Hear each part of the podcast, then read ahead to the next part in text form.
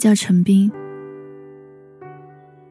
就算是在近十年后的今天，我就在静悄悄的异地，敲着这两个字，你还是会忍不住停顿一下，郑重的吸口气，得贴近了电脑屏幕，仔细辨认。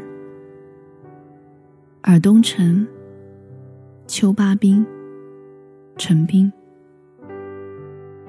高一的下半学期，新转了一个学生。他站在讲台上，语速缓慢的做着自我介绍。尔东城，邱八兵，我叫陈斌，大家好。说完一笑，露出几颗耀眼的牙齿。我当时个子矮，坐在第一排。视线刚刚高过讲台，瞅见那家伙，他竟然好看的像流川枫一样。他的话音刚落，紧跟着就是一阵暗暗涌动的骚动，女生的，男生的。骚动里各怀鬼胎，而我脸一红，有一点点心动。班主任清了清嗓子说。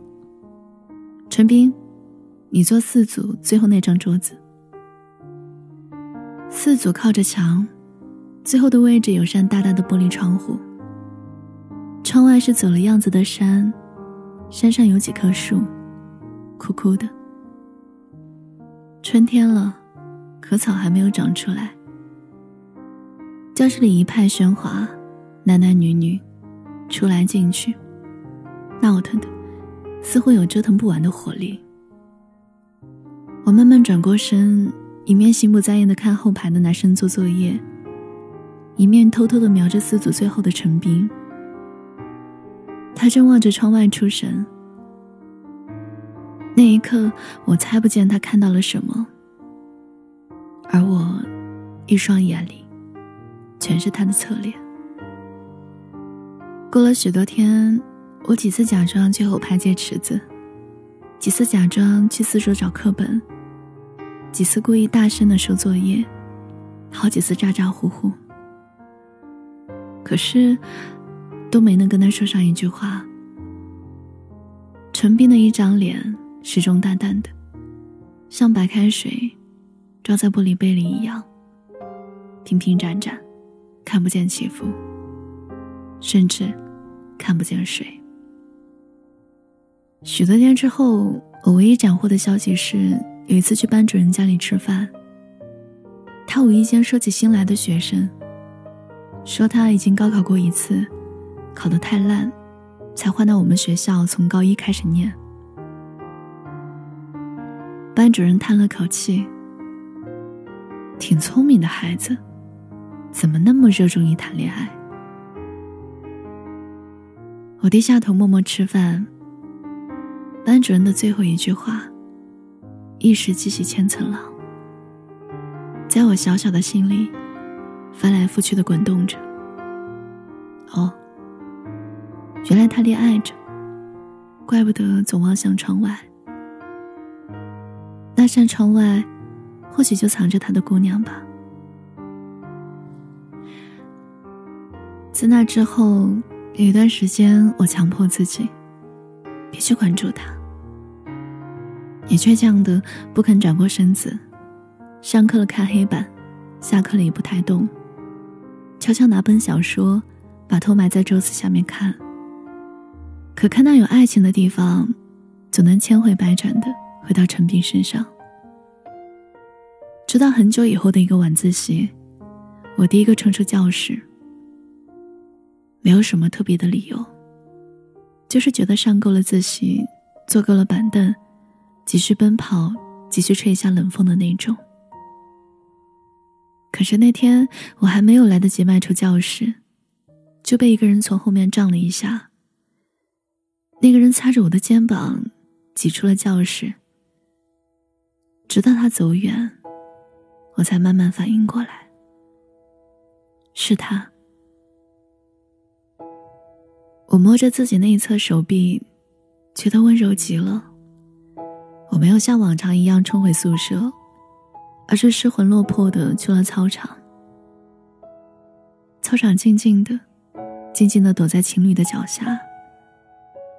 我慢慢的朝黑暗走去，离路灯越来越远，离黑夜越来越近。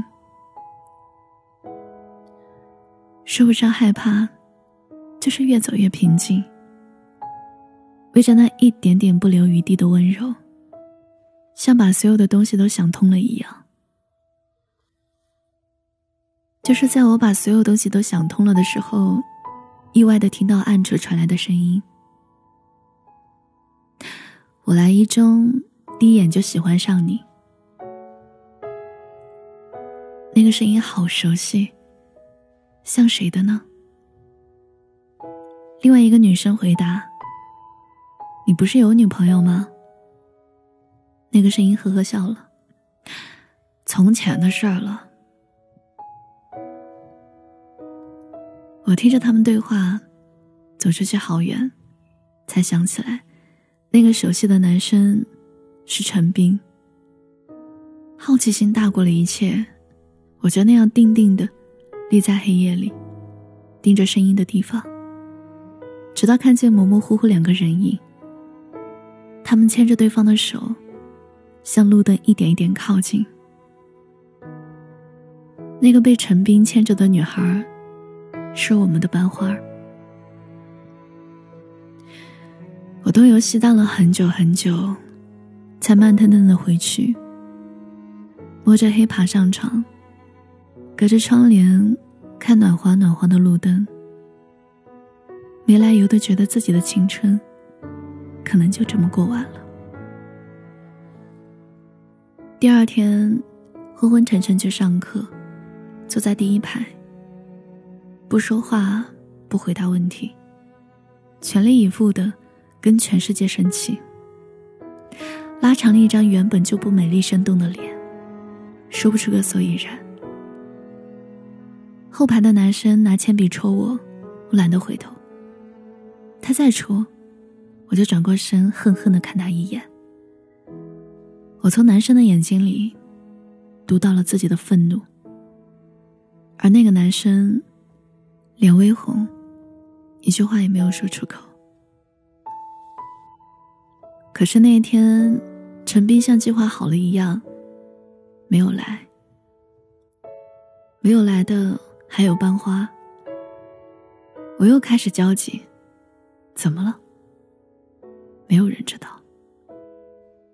直到下午，他们才出现，像约好一样，一前一后进了教室。我似乎看见他们的爱情故事正在暗度陈仓，而作为一个连故事边都没有爱上的多情少女，我竟然生出来一股怨气。这样晦涩难言的青春期，行云流水的过到了高三的下半学期。期间，他从班花换到二班的班花，再换到林校的美女。接着是某医院的小护士，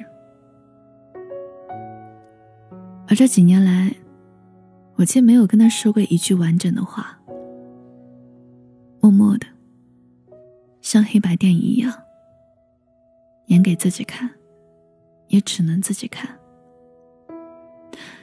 我也终于懂得班主任老师那一声无声的叹息，挺聪明的孩子。怎么那么热衷于谈恋爱？怎么就那么热衷于谈恋爱？怎么就不能是我？有些问题，一辈子都不会有答案。我只是慢热，不是不快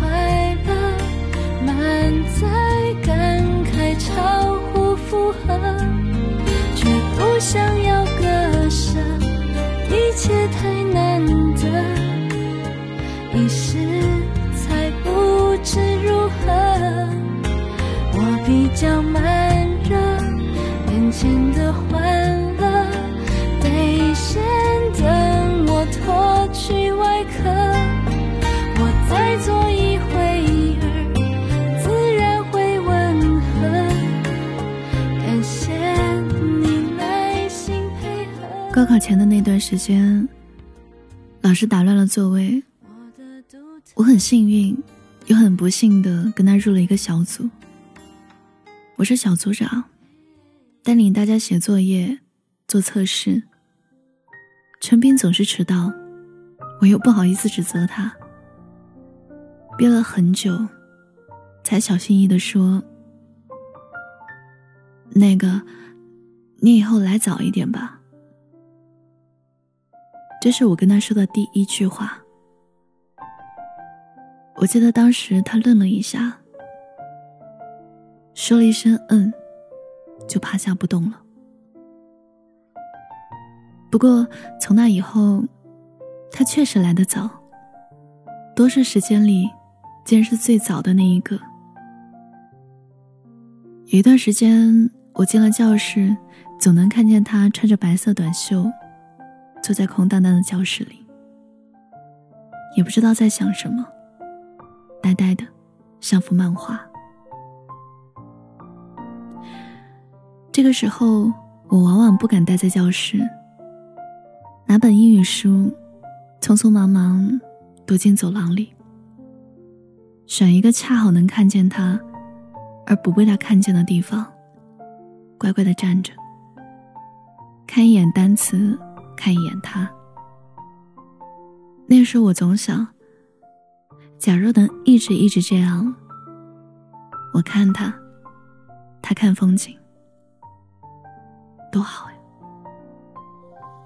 一切的假如，都是一厢情愿。直到高考前放假，他都没能好好看过我一眼。他和所有人说笑，却避免同我讲话。而我始终严肃，像班主任一样，一个严肃的少女主任。就这样，时间在他的沉默飘忽中，在我的神往忧伤中，哗啦啦奔腾，一去不复返。就在高考仅剩一个月的时候，在所有人如火如荼的。备战高考的时候，他突然变得话多起来，主动跟我讲话，讲他自己，讲他以前学习很好，后来越来越不好，参加过一回高考没有考好，就来这里，从高一开始重新学。这段经历让他悲伤，我没有告诉他，这些我都知道。知道了三年，他还说，他谈过可多场恋爱，有师范院校的大学生，有校花，还有不上学的护士。他说，每次恋爱他都很认真，但是到后来发现，女人跟女人是没有任何区别的。我也没有告诉他，这些我都知道。他说：“你是个好姑娘，我希望能跟你做朋友。好朋友。”他特意加了一句：“我不说话，静静的听着，也不看他，就做自己的事情。心里却翻江倒海，想哭哭不出来。那样的酸涩，连自己都不能懂得。”高考的最后一节考完，我走出教室，下了楼，有光跃入视线。他站在楼下，正看我，看见我眼睛亮了，把右手扬得高高的。一阵风吹来，人渐渐多了。我藏起自己，绕过他，出了门，沿着夏日的小路走。越走越想哭，到后来，就真的哭了起来。那个大学，很多人都跟我一样，因为各种各样的原因，没有考好。最后就去了一所不情不愿的大学，学一些不情不愿的专业。于是，爱情，就成了那些失意人的主业。可是。陈斌去了哪里？为了找到他，我试着跟很多人联系。还好，有个校内网，让我们不至于失散。可是找了很久，他竟然音讯全无。直到某一天，一个陌生 QQ 拉我入了同学群，而群主恰好就是他。我看着他的名字，有一种众里寻他千百度。蓦然回首，那人却在灯火阑珊处的失而复得感。我加他为好友，敷衍我是某某某。第三天的下午，他才加了我，也没有聊天，我就那样默默的看着，就像多年前一样，只看着，看到就好。那时候。宿舍里的都在谈恋爱，每天晚上他们躺在床上交流恋爱心得，他们都鼓励我，既然喜欢，就去试一下啊。一开始我也没有往心里去，后来他们说的多了，我忍不住慢慢心动了，也偷偷模仿他们示爱的方式，折幸运星，折千纸鹤，打电话送礼物。而我，我那么笨，最后只选择了自己的方式，写信。每天晚上，我背着书包去自习室，一个人冷冷清清坐着，慢慢的写，一笔一画，写满了一张纸，又一张纸。就这样写了一年。等我做足所有准备，充足了所有勇气。准备去找他的时候，已经有三百五十六封信。那天晚上八点，我终于点开他的 QQ 号，敲出了逼了一年之久的两个字：“在吗？”那之后我就对着电脑屏幕，就等着，等到熄灯，电脑黑屏，他也没有回复我。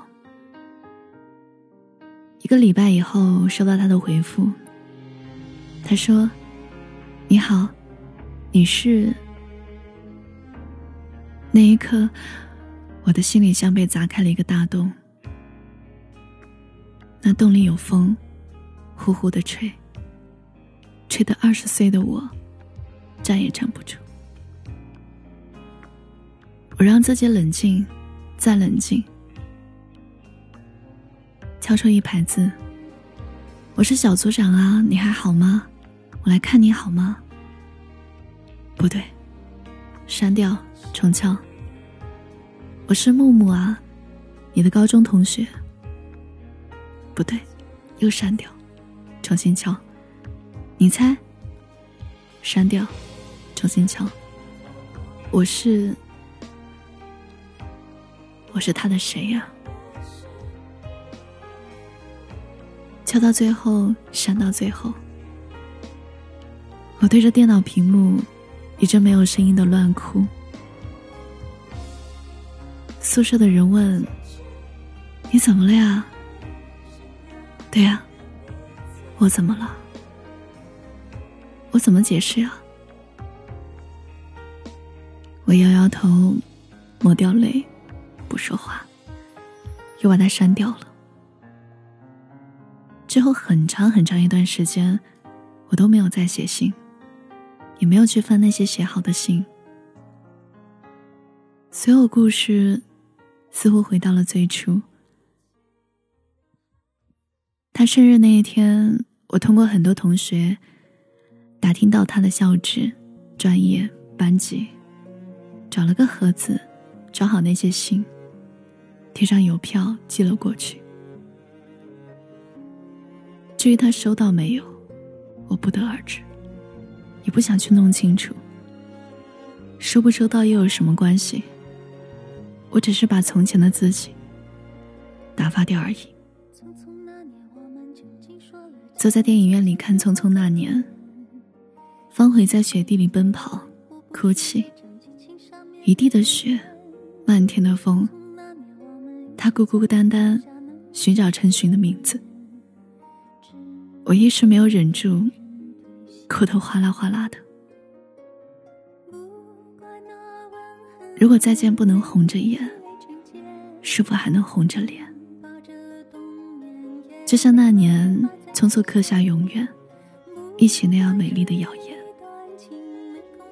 如果过去还值得眷恋，别太快冰释前嫌。谁甘心就这样彼此无挂也无牵？我们要互相亏欠，要不然凭何怀缅？就像那年匆促刻下永远一起那样美丽的谣言。如果过去还值得眷恋，别太快冰释前嫌。谁甘心就这样彼此无挂也无牵？我们要互相亏欠，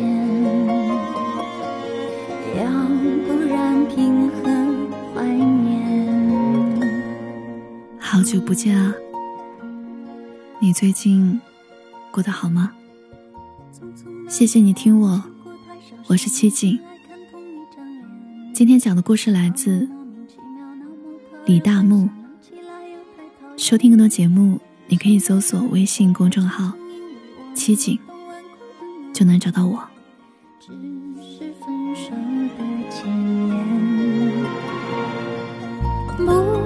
那天太冷泪。滴水成冰，